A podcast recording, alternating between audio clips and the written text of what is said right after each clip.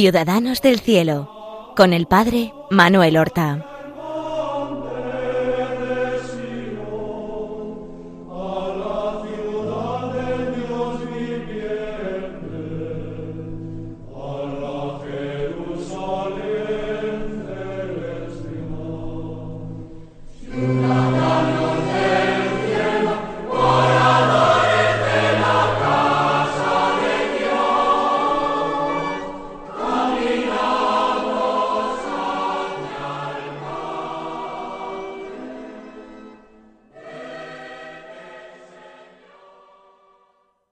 Buenos días, queridos oyentes. Vamos a dar comienzo a una nueva emisión de nuestro programa Ciudadanos del Cielo.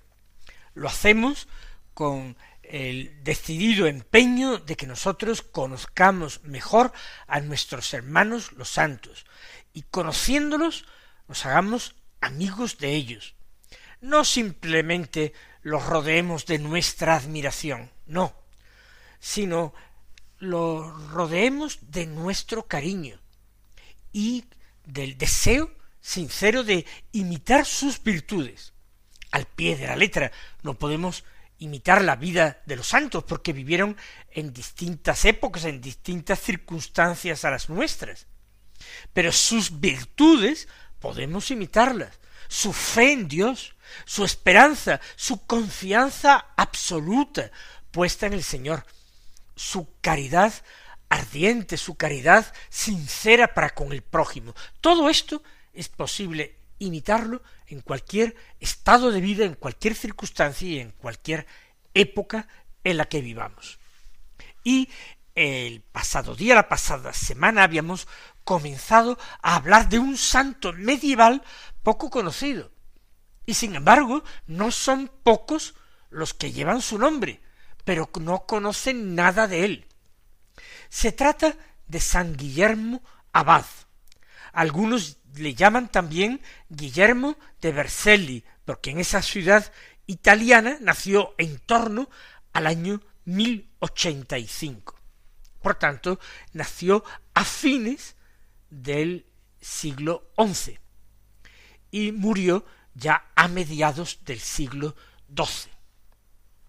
Este hombre inquieto, enamorado de Dios, que todo le parecía poco para servir a Dios, y supo conjugar perfectamente un carácter inquieto con una entrega total al Señor. Un hombre que rezaba no solamente con el corazón o con los labios, sino que rezaba con sus pies, con todo su cuerpo, que buscaba en la penitencia una forma de ejercicio para convertirse en atleta de Cristo. Eso quería él, y que nadie le llevara ventaja en amar al Señor y en entregarse al Señor. Ya hemos visto que con catorce años entra en la historia decidiéndose a hacer una peregrinación a Santiago de Compostela con extraordinaria austeridad. Pero lo habíamos dejado después de varios cambios. Él había terminado fundando un monasterio en Montevergine, en el Monte de la Virgen. De hecho, va a ser la cabeza de una orden religiosa que él fundó, los monjes de Montevergine, del Monte de la Virgen.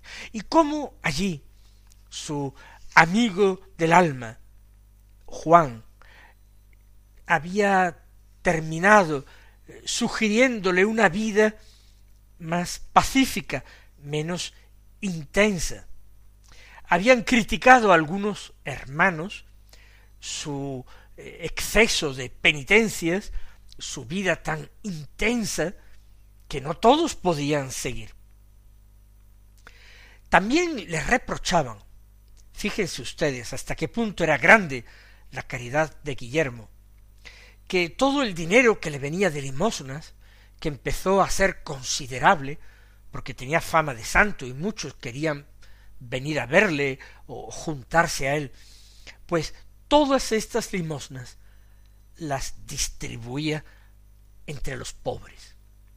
Y le reprochaban que no tuviera su iglesia suficientes ornamentos y objetos sagrados, eh, cálices, copones y otras cosas así, y que todo lo diera a los pobres. Y él, como no estaba dispuesto a cambiar de vida, pero tampoco quería enfrentamiento con Juan, que llegó a ser eh, santo, hoy lo conocemos por San Juan de Matera, pues decidió retirarse y comenzar de cero. Esto lo hizo muchas veces en su vida y estamos convencidos que por un gran espíritu de fe, un gran desprendimiento de todo lo que no fuera Cristo y un gran amor a sus hermanos a los que no quería escandalizar con su propio estilo de vida, que no siempre era comprendido por todos. Hemos dejado a Guillermo en un bosque dentro de los territorios del conde Roberto, en el sur de Italia. Por equivocación, el último día yo les, dijo les dije que este conde Roberto había terminado siendo rey de Nápoles. No es cierto, no es cierto. Me he equivocado con otro conde, pero ustedes, pues, de alguna manera disculpan mi error, ya que les hablo de memoria de la vida de estos queridos amigos los santos. El conde le había regalado el monte entero y le había pedido que se quedara allí, en sus tierras, y de hecho le procuró cuantiosas eh, limosnas y le procuró eh, discípulos, personas que fueron allí atraídos por todo lo que el conde Roberto hablaba del ermitaño que se había instalado en sus tierras. Pero de nuevo Guillermo no fue capaz, no porque aquí tuviera muchas contradicciones, quizás porque tenía demasiados admiradores y él se sentía un tanto eh, molesto con esto, de tal manera que no tardó mucho en emprender de nuevo el camino, dejando aquella fervorosa comunidad verdaderamente entristecida por el abandono de su padre fundador. ¿Y qué creen ustedes que hizo? fundar un nuevo monasterio. No, encontró en otro bosque muy espeso un árbol que se encontraba eh, hueco, un árbol grande, corpulento, y con un espíritu todavía muy juvenil, probó a meterse dentro del árbol, de ese tronco ahuecado, y consideró que era como una pequeña celda, estrecha, escondida. Podía ser algo divertido, podía ser una nueva aventura quedarse a vivir allí. Allí nadie conocería dónde estaba. Era como jugar al escondite, quedarse allí en el bosque viviendo de los productos del bosque sin ser conocido de nadie y refugiarse de la lluvia o del sol o de las inclemencias dentro del tronco del árbol. Era como tener una casita o una cabaña en la copa de un árbol.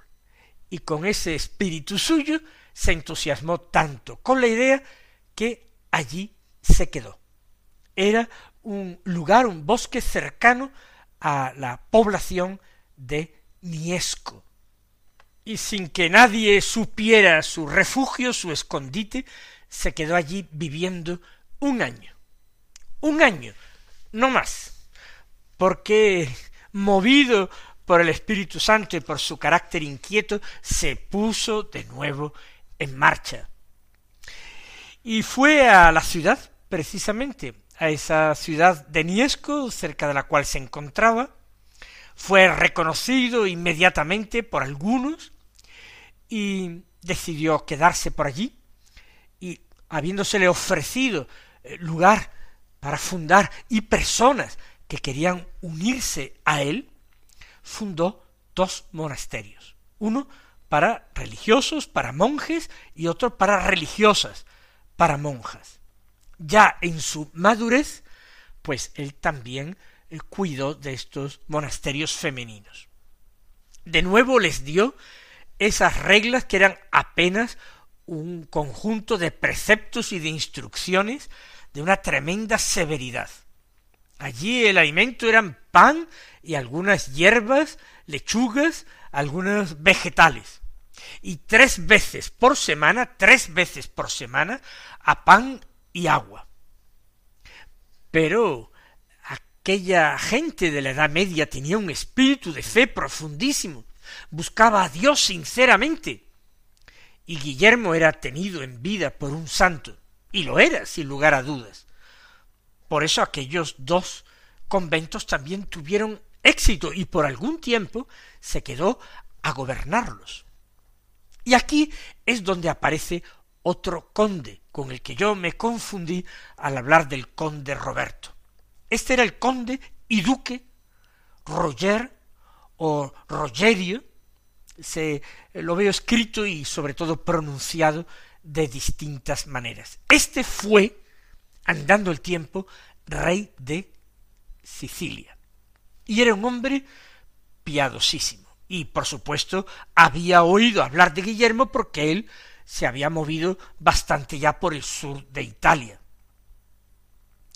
Entonces se empeñó en llevarlo a su corte ducal. Quería tenerlo cerca, como consejero, como inspiración, como verdadero profeta de Dios a su lado. Le permitió que edificara un monasterio por un monasterio que estuviera cerca o incluso al lado de su propio palacio, para poder tener sus enseñanzas y su ejemplo continuamente ante los ojos. Y Guillermo, conmovido por la fe, por la piedad y por el deseo de este buen conde, duque, aceptó. ¿Cuántos monasterios llevaba ya fundados en su vida? ¿Cuántos amigos, cuántos compañeros por los que había pasado fugazmente, pero edificándolos a todos con su sinceridad y con su radicalidad evangélica? En la corte del conde duque Rogerio pues llamó la atención por muchas cosas. De hecho, todavía era joven. recuerden que se había entregado a Dios en plena adolescencia. Por tanto, era todavía joven. Y se ponderaba tanto su pureza, su verdadera inocencia. Era un hombre hecho y derecho, pero por dentro era un niño y no se había visto contaminado por impurezas. Entonces algunos envidiosos que querían desprestigiarlo a los ojos del conde Rogerio intentaron que pecara contra la pureza. Y hicieron algo que se cuenta también, una anécdota totalmente real, histórica, que aconteció en la vida de otro santo medieval algo posterior a él, Santo Tomás de Aquino. Y es que eh, trataron de que una mujer de la vida, una prostituta, pues aprovechando la soledad y la ocasión, lo sedujera, lo atrajera a sus redes y consiguiera que pecara con ella. Pero él que, como digo, en el fondo era un niño y un niño limpio, limpio de corazón, limpio de mente, viendo aquello se indignó, se indignó que trataran de hacerlo pecar con una astucia tan verdaderamente innoble. Y lo mismo, exactamente lo mismo que hizo Tomás de Aquino, que echó de allí a aquella mujer con un tizón sacado de la chimenea, pues a Guillermo en el fondo siempre con un corazón de oro, bondadoso, no quiso hacer daño a esta mujer. Y habiendo allí un fuego, del que podría haber sacado también igualmente un tizón o una, llama, una rama ardiente para echar de junto así a aquella mujer, que se le estaba eh, insinuando de una forma desvergonzada, fue él el que pegó un salto y se metió en medio de las llamas.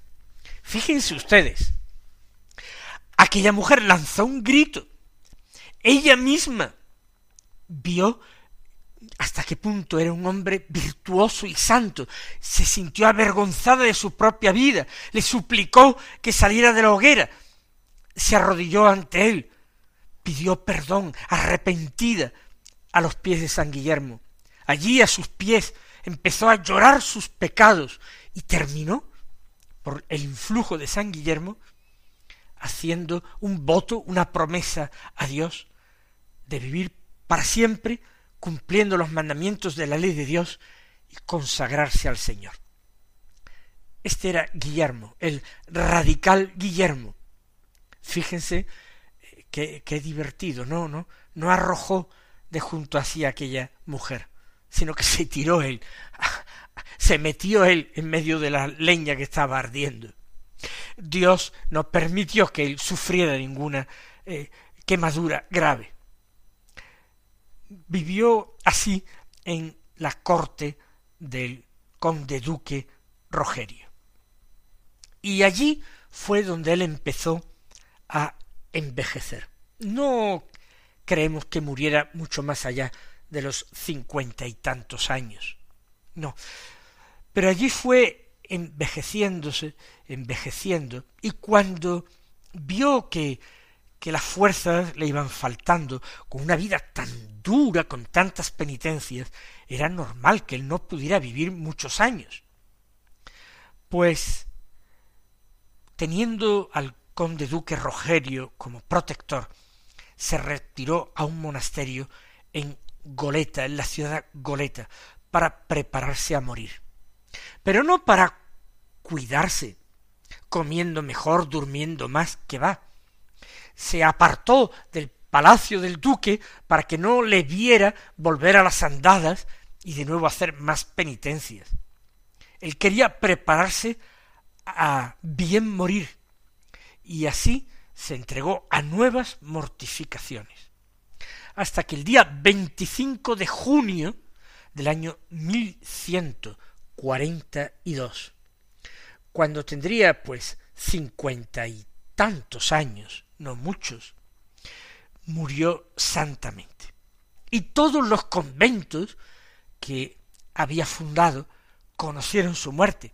La costumbre en aquella época medieval era enviar un monje del monasterio donde había muerto aquel que tenía fama de santo, pues con un rollo que iba recorriendo todos los monasterios, no solamente los que había vivido el santo, sino pues todos los monasterios de cierta importancia que había por la región, para que eh, en este rollo cada comunidad monástica pudiera escribir algo de este hombre, de este santo, de este hombre reputado por santo. Si lo habían conocido personalmente, su elogio podía ser muy sincero, muy auténtico, y así conocemos detalles de la vida de algunos santos. Si no lo conocían, pues su elogio era más de oídas era menos personalizado. Pero enviaron así mensajeros para comunicar su muerte, pedir oraciones por su alma y pedir que escribieran algo a quienes lo habían conocido. Y así se reunió un conjunto de elogios que mostraba la veneración profunda que en tantas partes eh, San Guillermo tenía. Tantos se admiraron porque a veces los que vivían en un monasterio fundado por él no conocían hasta qué punto había sido padre de monjes y que había sido él mismo modelo y espejo de monjes viviendo sinceramente aquello mismo que había prescrito a los otros, aunque no siempre los otros habían sido capaces de vivirlo. Uno de los que después de su muerte fueron superiores en ese monte de la Virgen que él había fundado, recuerden aquel monasterio en Monte Vergine, él pidió a la Santa Sede, pues eso, que se le reconociera como una orden religiosa, la unidad que había entre los distintos ministerios, y finalmente, como no tenían regla, la única regla había sido la palabra y el ejemplo de Guillermo, y Guillermo era un hombre de acción, nunca se había dedicado a escribir nada, no había escrito libros, no era un erudito, no era un estudioso. pues eh, entonces decidió pedir a la Santa Sede que se les diera una regla a todos los monasterios. Y finalmente el Papa Alejandro III le dio la regla de San Benito. ¿Qué provocó esto? Pues que algunos años más tarde esa eh, orden religiosa, los, los monjes del Monte de la Virgen, desapareciera, porque practicando la regla de San Benito terminaron considerándose incluso ellos a sí mismos benedictinos y se fueron uniendo a distintas congregaciones benedictinas ya existentes, de tal manera que la orden que fundó San Guillermo, incluso sin proponérselo, hoy no existe. Pues esta es la vida de este campeón de la virtud, este hombre singular, tan distinto a la vida de tantos otros santos monjes de los que nosotros hemos hablado con anterioridad.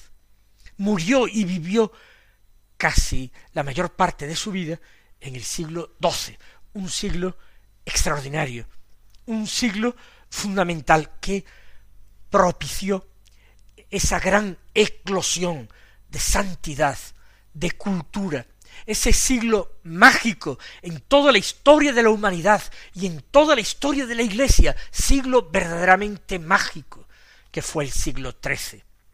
Santos como Guillermo prepararon todo lo que vendría después, el nacimiento de las órdenes mendicantes, Santo Tomás de Aquino, etcétera, etcétera, etcétera.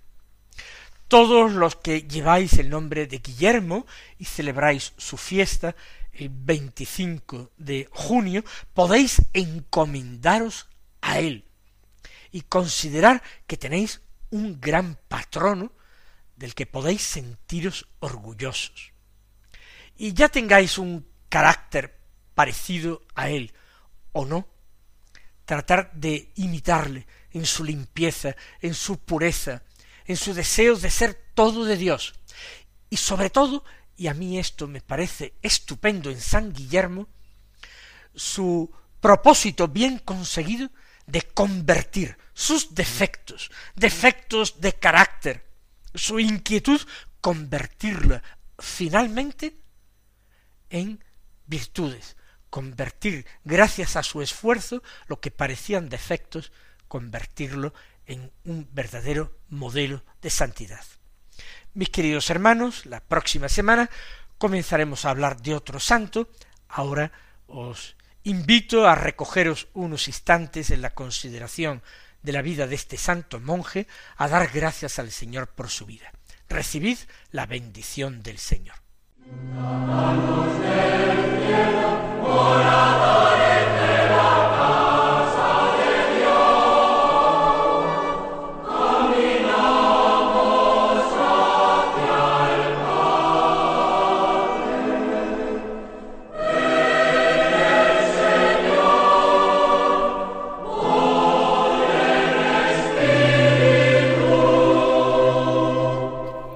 Han escuchado en Radio María Ciudadanos del Cielo con el Padre Manuel Horta.